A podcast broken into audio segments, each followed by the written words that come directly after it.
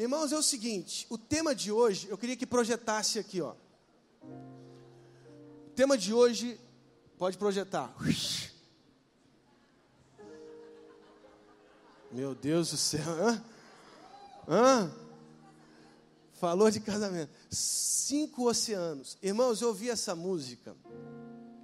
E essa música falou muito ao meu coração, mas muito, muito mesmo. A letra dessa música, a profundidade dessa letra. E eu fiquei ouvindo a semana inteira, semana a semana. Eu falei, meu Deus, eu quero pregar algo sobre isso, porque há uma verdade incrível no texto da palavra de Deus. Mas antes de lermos, aliás, você pode procurar aqui, ó. Lamentações, capítulo 2, verso 13. Abra sua palavra.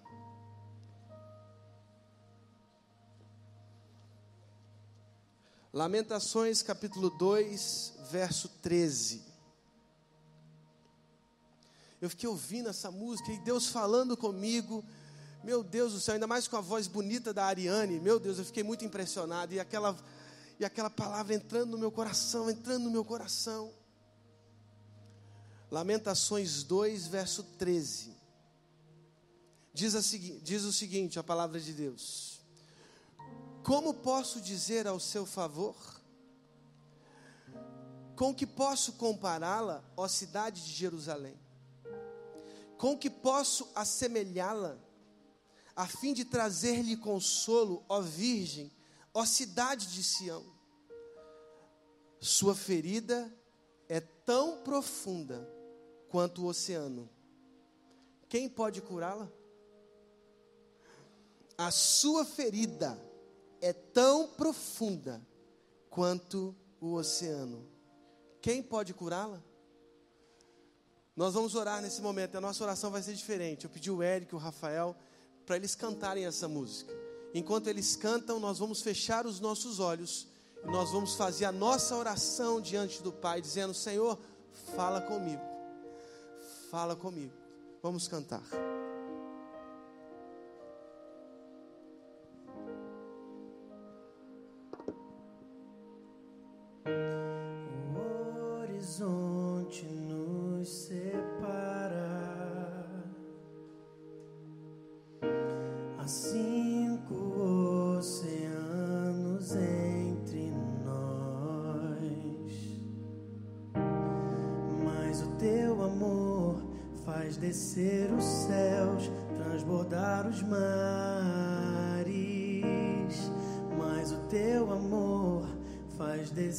Descer o céu.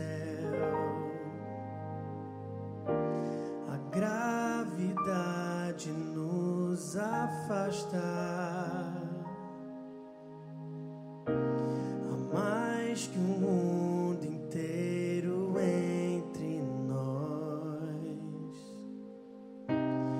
Mas o teu amor faz rasgar o véu, me chamar de filho.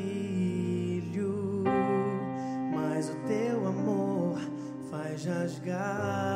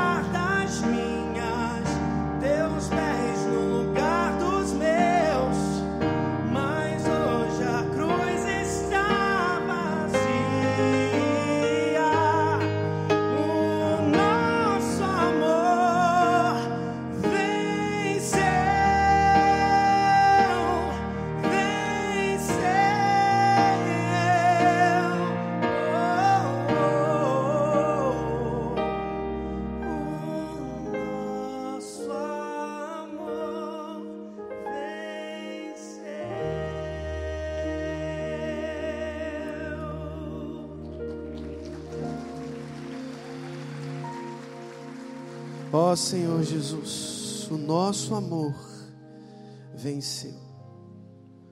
O nosso amor venceu. No nome de Jesus. Amém. Amém. Sua ferida é tão profunda quanto o oceano. Ah, irmãos, essa música fala sobre um horizonte oceânico que se interpõe entre o coração do homem e Deus. Há um infinito que nos separa da redenção dos nossos próprios deteriorados corações. Há um infinito, um vazio. Eu me lembrei de uma de um livro chamado As Flores do Mal de Charles Baudelaire, que é um escritor francês do século XIX.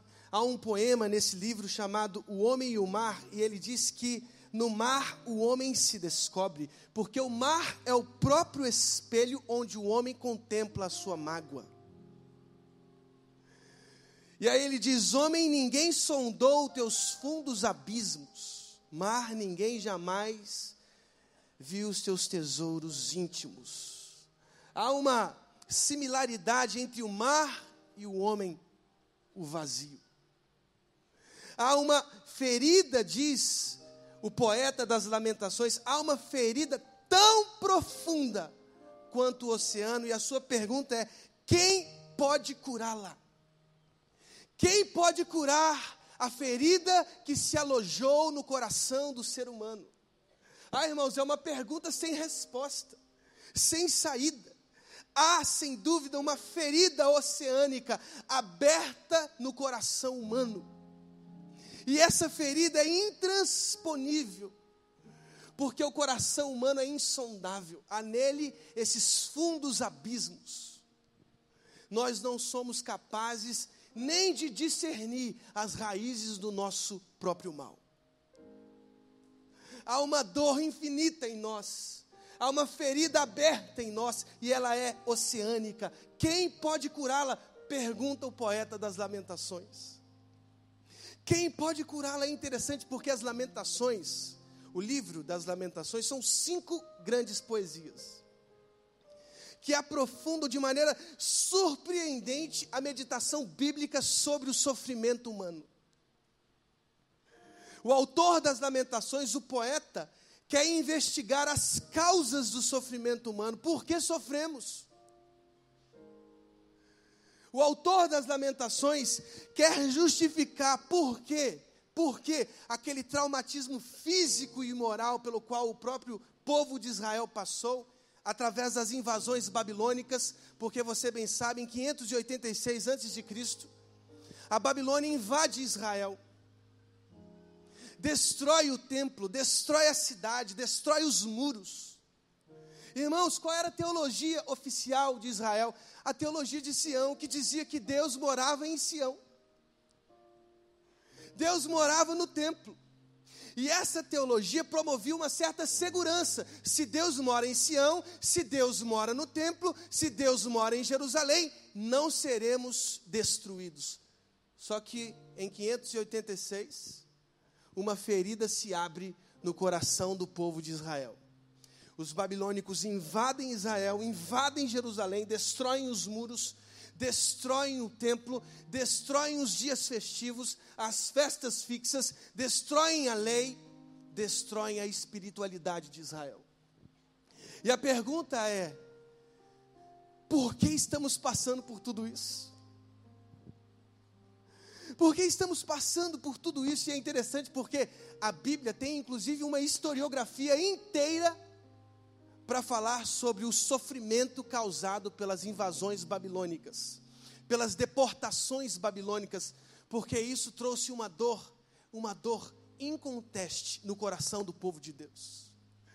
Mas é interessante porque os poetas, ao contrário dos historiadores, eles conseguem ir nos porões da alma humana e conseguem perceber, talvez com uma nitidez, com um olhar um pouco mais profundo, o porquê. Por que sofremos? Há uma ferida oceânica em nós. Há uma ferida nos nossos corações. Quem pode curá-la? É a pergunta do poeta. E o texto inteiro das Lamentações são esses lamentos, essas elegias, essas poesias construídas para compreender a causa do sofrimento. Por que sofremos? Por que nós sofremos? Por que você sofre? E a primeira coisa que eu afirmo a partir do texto das Lamentações é que o sofrimento humano, ele é insolúvel. Não há solução para o problema humano. Não há solução, não há remédio para o problema humano. Não há nada nas realidades materiais que podem fornecer um remédio para o nosso problema. O problema humano é insolúvel. Não há remédios, não há médicos capazes de solucionar o problema humano. Pastor, qual é a sua dica? Suicídio coletivo? Não, irmãos, calma.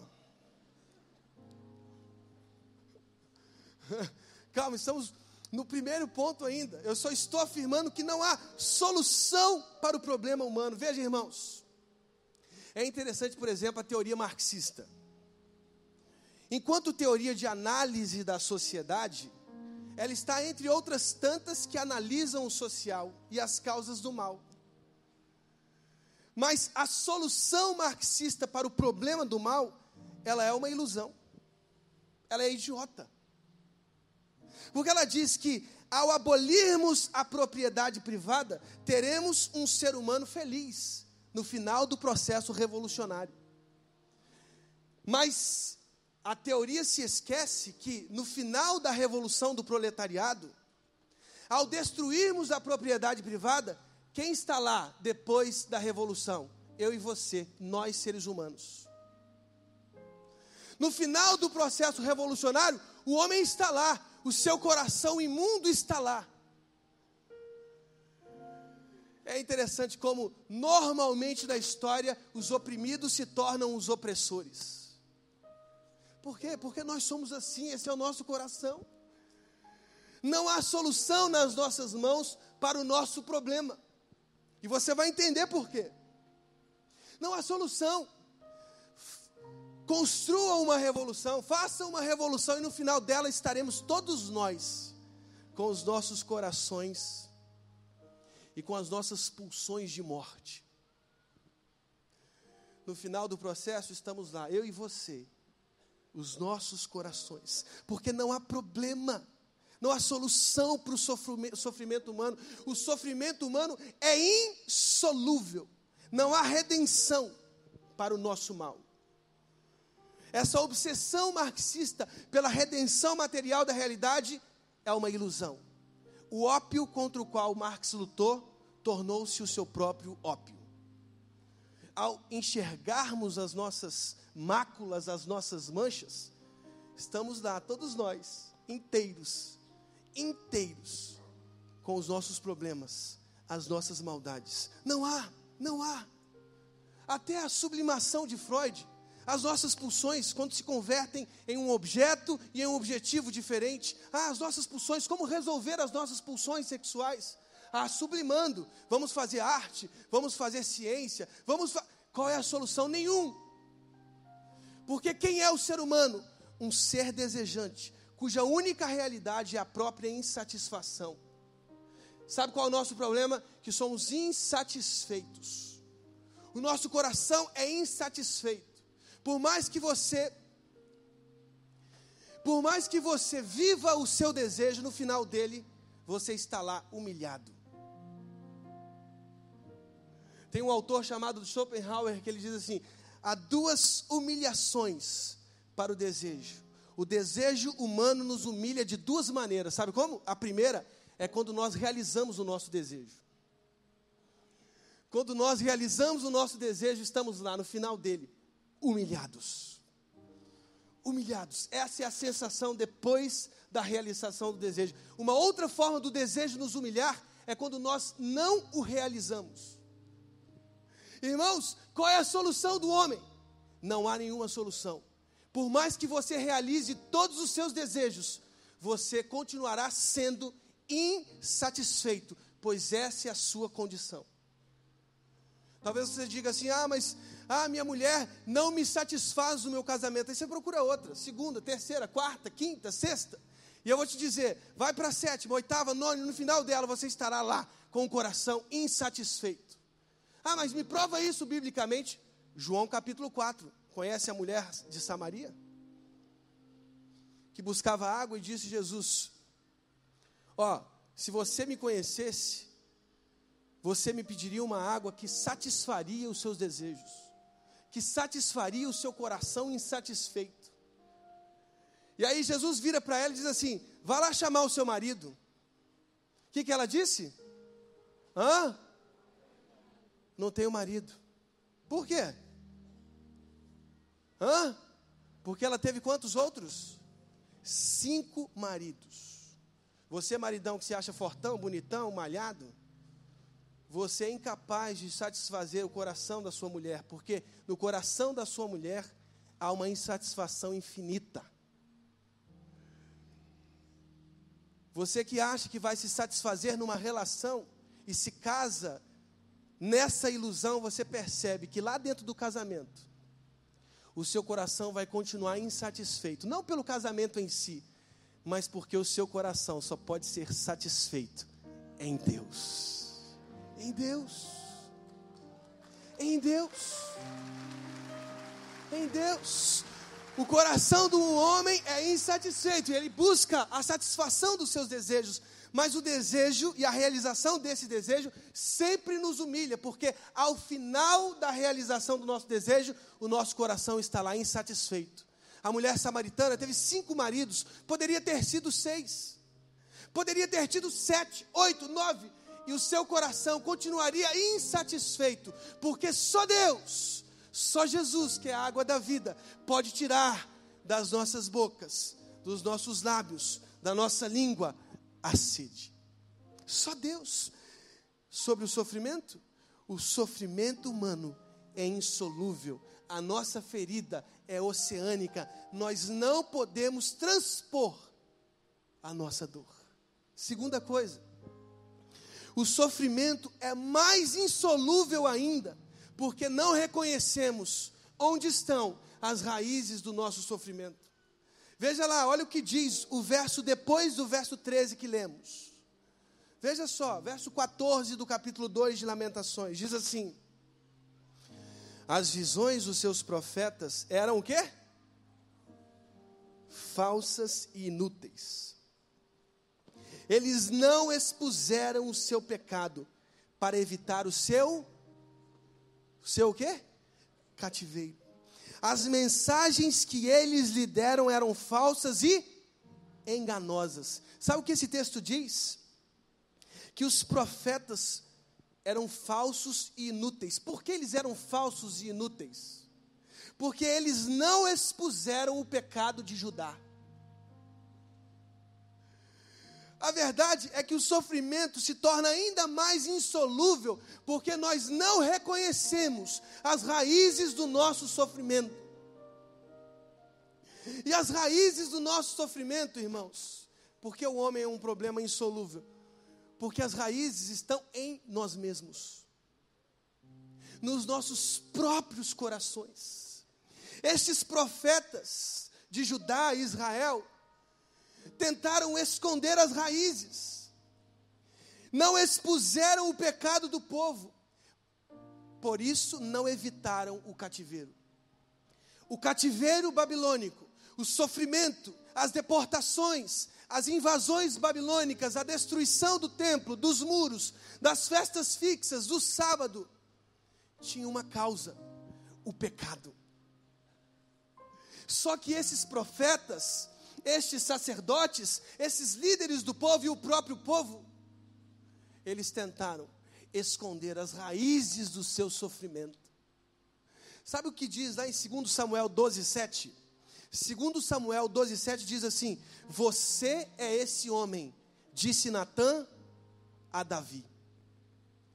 Irmãos, no EDD a gente trabalha muito isso, no encontro de discipuladores com Deus. Aliás, se você não fez, faça. É um encontro muito importante, muito importante. A gente trabalha muito isso, sabe por quê? Porque Davi, depois do seu erro, depois de ter adulterado com Betseba, ele quis fazer o quê? Ele quis esconder as raízes do seu erro, as raízes do seu pecado. Ele se escondeu. E essa tentativa de ocultamento, de escondimento, tornou a dor de Davi ainda maior, tornou o pecado de Davi ainda maior, porque ao não expor o seu coração, o seu adultério, o que Davi fez? Davi quis esconder, e aí ele mandou Urias, para onde? Hã? Para frente de uma batalha. Nessa batalha, esse soldado tão fiel, tão fiel ao seu povo, ao exército do seu povo, ele o que? É assassinado. Davi assassinou um homem digno, um homem ético, um homem responsável, espiritual, na, teta, na tentativa de esconder o seu pecado. Irmãos, não adianta esconder o seu pecado, não adianta esconder os seus erros. Não adianta culpar a economia, não adianta culpar a estrutura, não adianta culpar a matéria, não adianta culpar o corpo.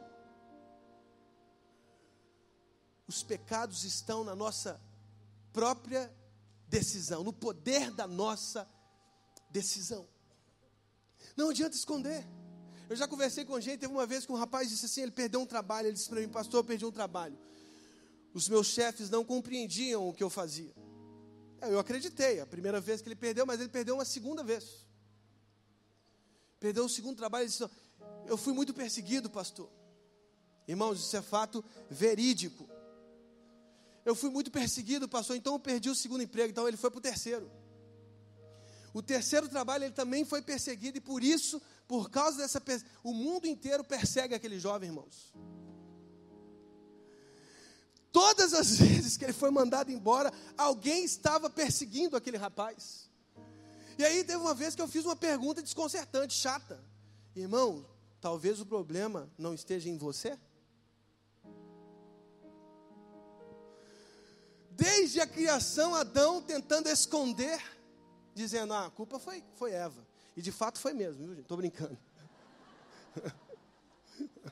foi Eva, foi a serpente foi foi os ETs que invadiram. Irmãos, nós vamos culpando várias coisas, porque nós não queremos compreender os nossos erros. Você foi mandado embora? Faça uma autocrítica. Melhore o seu comportamento na empresa. Melhore a sua atuação, talvez melhorando a sua atuação, fazendo uma autocrítica. Melhorando o seu comportamento, você vai ter resultados maiores melhores. Irmãos, não adianta. Ah, você já viu? Irmãos, gabinete é uma coisa interessante. Eu dou aula lá no Seminário do Sul e eu falo para os alunos assim: ó, vocês podem estudar muita teologia, mas vocês vão entender de vida pastoral o dia que vocês forem para um gabinete. Porque vai a mulher para o gabinete, ela diz: ó, oh, meu marido, ele é um assassino, ele é um espancador, ele é. Ele vai culpando, vai, to, vai tornando o marido pior, mas sempre querendo voltar para esse mesmo marido que ela diz que é uma uma desgraça. Ele, ele é isso tudo? É, pastor, ele é isso tudo. E você quer voltar? Quero.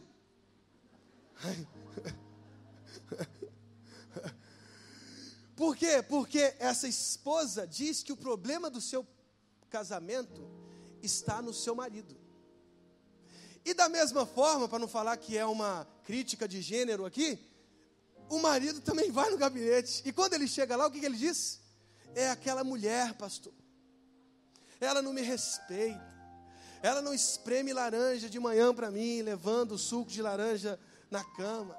Ela não faz ovos mexidos para mim. A, cozinha, a comida dela queima, né? Seis dias de sete na semana. E, ela vai, e ele vai culpando, vai culpando, vai culpando. Por quê? Porque ele não suporta o fato de que ele mesmo causou tudo isso.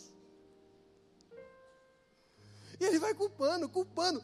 Esse escondimento, esse ocultamento piora ainda mais a situação do casamento, porque nenhum dos dois, nenhum dos dois se enxerga no problema do casamento. Se o marido pensar assim, o que, que eu estou errando? O que, que eu estou fazendo de errado? Ah, eu acho que eu não estou sendo carinhoso. Eu não estou sendo carinhoso.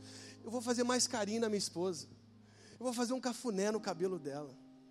E eu vou, eu vou arrumar, eu vou lavar as louças na cozinha. E eu vou ajudar ela a arrumar a casa. Eu vou sair, eu vou ir no cinema com ela.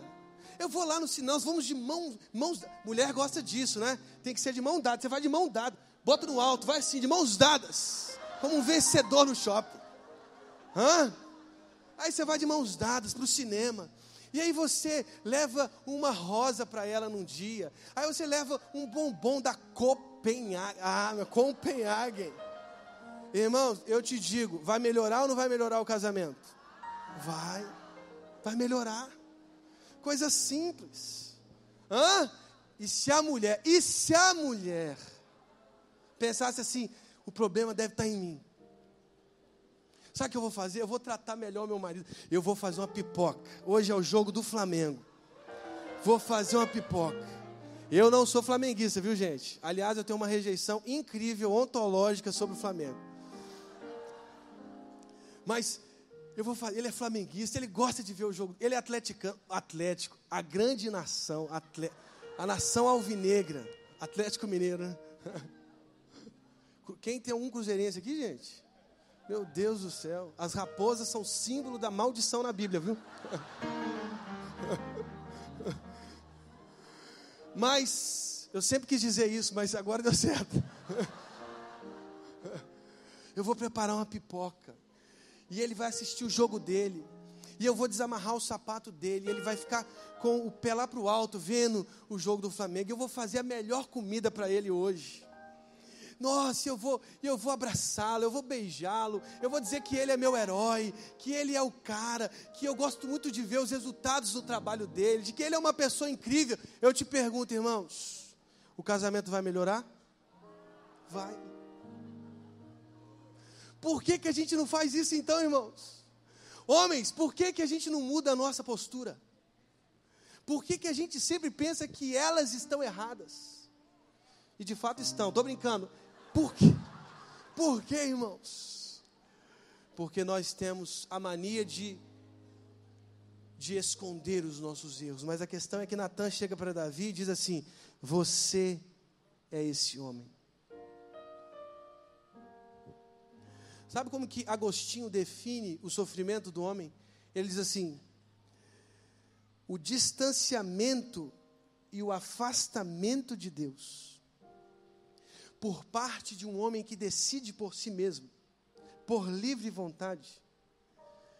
O afastamento de Deus, o distanciamento de Deus e a escolha pelas coisas inferiores, dentre elas, inclusive Ele mesmo, essa é a causa do nosso sofrimento. Por que sofremos? Sabe por quê? Porque resolvemos, pela nossa própria decisão, afastar da presença de Deus. De Deus. Quando nos afastamos de Deus, quando a gente reconhece que houve um afastamento de Deus, um distanciamento da presença de Deus, os nossos corações se distanciaram, promovendo essa distância oceânica entre nós e Deus. Porque o salário do pecado é a morte, mas o dom gratuito de Deus é a vida eterna se nós compreendêssemos que foi a nossa própria decisão, no exercício do nosso próprio livre-arbítrio, que escolhemos nos afastar de Deus e amar as coisas inferiores, inclusive a nós mesmos, se nós compreendêssemos isso, os nossos corações se voltariam hoje para Deus. Não adianta fugir da causa, não, não adianta esconder a causa, vale a pena, sabe o que fazer? Olha o que diz o verso 40 do capítulo 3. Capítulo 3 de Lamentações, verso 40 diz assim: Examinemos e coloquemos à prova os nossos caminhos, e depois voltemos ao Senhor. Examinemos e coloquemos à prova os nossos caminhos, e depois voltemos ao Senhor. Levantemos o coração e as mãos para Deus que está nos céus e digamos: pecamos e nos rebelamos. Pecamos e nos rebelamos e tu não nos perdoaste. Tu te cobriste de ira e nos perseguiste, massacraste-nos sem piedade. Tu te escondestes atrás de uma nuvem para que nenhuma oração chegasse a ti. Meu Deus, que forte isso. Se confessarmos os nossos pecados, confessarmos os nossos erros, e aí, vamos para um último momento dessa palavra. Sabe o que acontece? Deus transpõe a nossa ferida oceânica. Deus transpõe a nossa ferida oceânica. Se reconhecermos os nossos erros, as nossas falhas, as nossas iniquidades, o quão os nossos corações estão voltados para as coisas inferiores, inclusive nós mesmos. Se reconhecermos isso, olha o que diz Lamentações, capítulo 3, a partir do verso 19.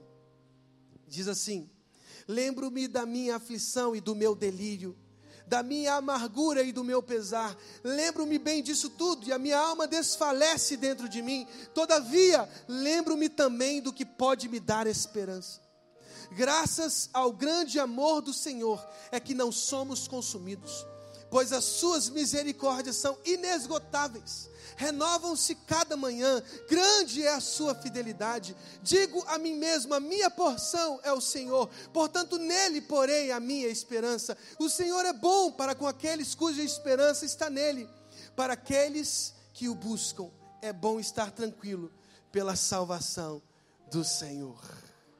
Se o meu povo, que se chama pelo meu nome, se humilhar e orar, e se converter dos seus maus caminhos, então eu ouvirei do céu, perdoarei os seus pecados e sararei a sua terra. E sararei a sua terra. Sararei a sua terra. Ah, irmãos, até as próprias feridas que Deus faz, Ele cura porque há feridas que Deus faz para que a gente compreenda,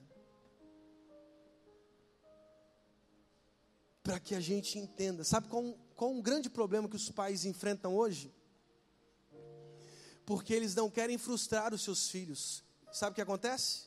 Eles criam meninos mimados e enjoados, que não conseguem ouvir o não em lugar nenhum. Esse é o problema da educação dos pais hoje. Eu me coloco nesse problema, porque eu sou pai de duas crianças. E a verdade é que os pais precisam ser aqueles mesmos que frustram os seus filhos. Mas o que você está querendo dizer com isso, pastor? Uai, irmãos, o seu filho pede pirulito o tempo todo. Eu te digo, você vai dar para ele pirulito todo, todo dia? Não vai, porque senão você vai causar no seu filho um problema. Toma pirulito, toma pirulito, toma pirulito. Quero pirulito, toma pirulito, toma pirulito. Se seu filho disser assim, pai, eu, não, eu decidi não tomar um remédio. Eu não vou tomar essa injeção. E a injeção é o único remédio para curar o problema do seu filho. O que, que você vai fazer? Nossa, eu, eu acho que essa reflexão sua, ó meu filho, é uma reflexão muito interessante. Esse tipo de educação, irmão, já, eu já estou cansado disso, sabia? Essa reflexão sua é muito interessante. Eu quero ouvir, vamos ouvir mais. Irmão, vai sair só porcaria depois disso, porque a primeira já foi falada. A tendência é piorar. Você tem que colocar remédio no teu filho. Eu, para colocar remédio no Luca, eu amarrava toalha na perna, no braço, abria a boca e enfiava remédio. Era assim, irmãos. Porque eu sei qual o significado desse remédio para o meu filho. Ele tinha que tomar aquele antibiótico. Ele dizia: Não quero, pai, não quero. Ah, não quer? Então, beleza. Amarrava a toalha na mão, na perna. Ele ficava imóvel, abria a boca, antibiótico. Foi assim, dez dias para resolver um problema. Senão, o que, que ia acontecer? Ia piorar. Ia piorar. Os pais precisam frustrar. Ah, pai, eu tirei uma nota ruim. Aí o pai, eu vou lá na, na coordenação pedagógica. Eu vou lá naquele professor maldito, eu vou lá conversar com ele. Porque se essa nota é ruim, foi por causa da coordenação pedagógica, foi o professor que não ensinou direito, e ele não consegue enxergar que o próprio filho foi incompetente. Não estudou. Eu quando chegava com uma nota ruim, eu estudava lá no Colégio Militar de Belo Horizonte, quando eu chegava uma nota ruim em casa, meu pai, ele já resolveu o problema ali mesmo. Pode estudar. Pode estudar, pode estudar, pode estudar, pode estudar, pode estudar, pode estudar. Eu, lá no Colégio Militar de Belo Horizonte, tinha um negócio chamado FO negativo. Fato observado negativamente. Os militares são muito legais, né? Fato observado negativamente. Irmãos, eu recebi vários FO negativos.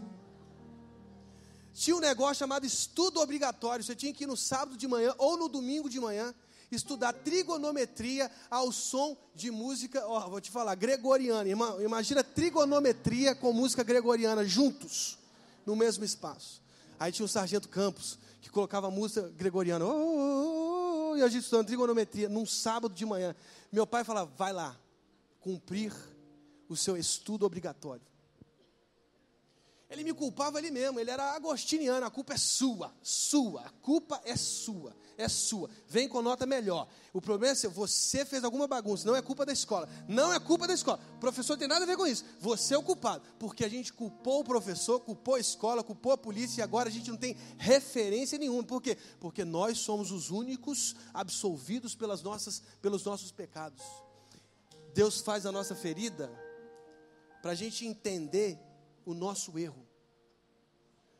Eu concordo com ele faz. Ele faz um dos amigos de Jó. Um dos amigos de Jó, no capítulo 5, ele diz no verso 18: Porque ele faz a ferida e ele mesmo ata, ele fere e as suas mãos curam.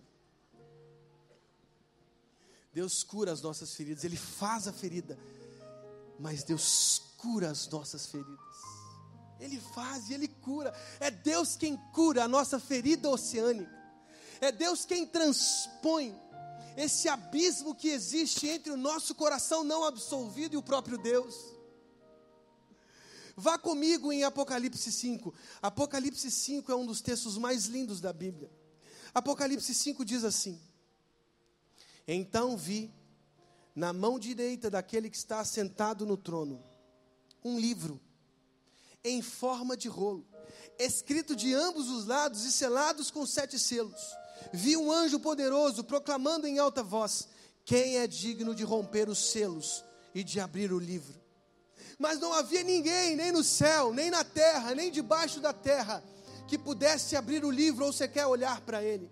Eu chorava muito, muito, veja o que João diz, porque ninguém debaixo da terra.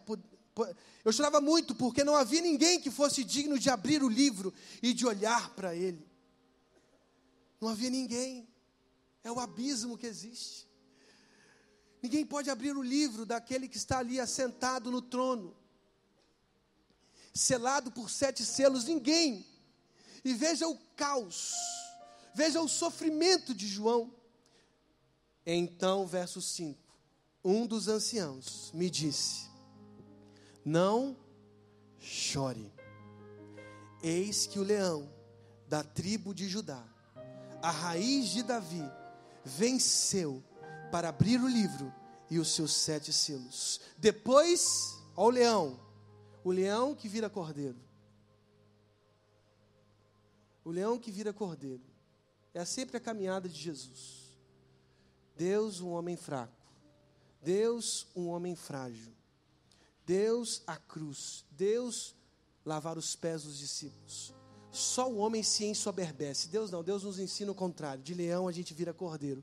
Depois vi um cordeiro que parecia ter estado morto em pé no centro do trono, cercado pelos quatro seres viventes e pelos anciãos. Ele tinha sete chifres, sete olhos, que são os sete espíritos de Deus enviados sobre a terra. Ele se aproximou e recebeu o livro da mão direita daquele que está sentado no trono. Ao recebê-lo, os quatro seres viventes e os 24 anciãos prostraram-se diante do cordeiro. Cada um deles tinha uma harpa e taças de ouro cheias de incenso, que são as orações dos santos. E eles cantavam um cântico novo: Tu és digno, de receber o livro e de abrir os seus selos, pois foste morto e com o teu sangue compraste para Deus gente de toda tribo, língua, povo e nação. Tu os constituíste reino e sacerdotes para o nosso Deus, e eles reinarão sobre a terra.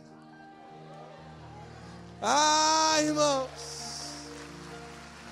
Deus em Cristo transpôs a nossa ferida oceânica, o abismo que nos separava de Deus.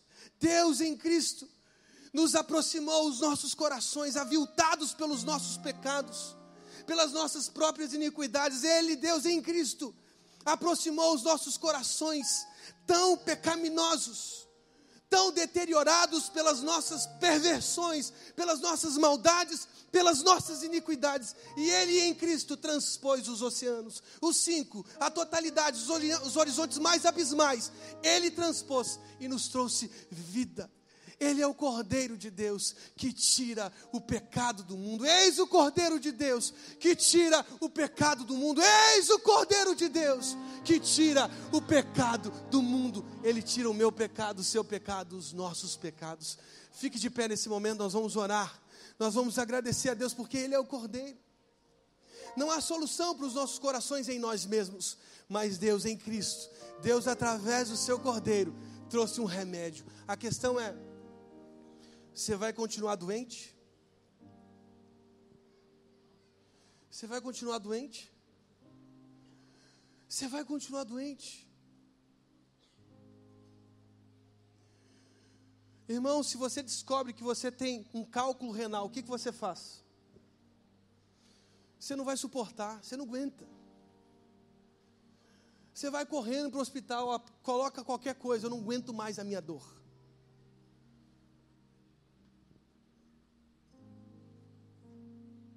Se você descobre que você tem uma infecção e ela está alastrando no seu corpo, o que, que você vai? Me dá um antibiótico, me dá um remédio.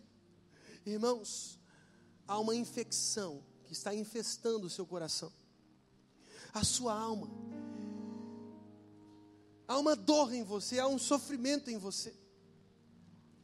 E a solução está no remédio que Deus está nos dando, em Cristo, através do seu Cordeiro.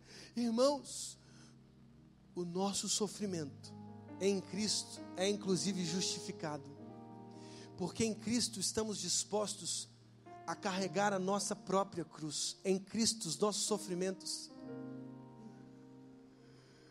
Podem até existir, no mundo tereis aflições, mas tem de bom ânimo, eu venci o mundo. Os que sofrem em Cristo sabem que até o morrer é lucro porque é apenas uma passagem para a eternidade com Deus. Eu te pergunto, você vai continuar doente? Você vai continuar doente?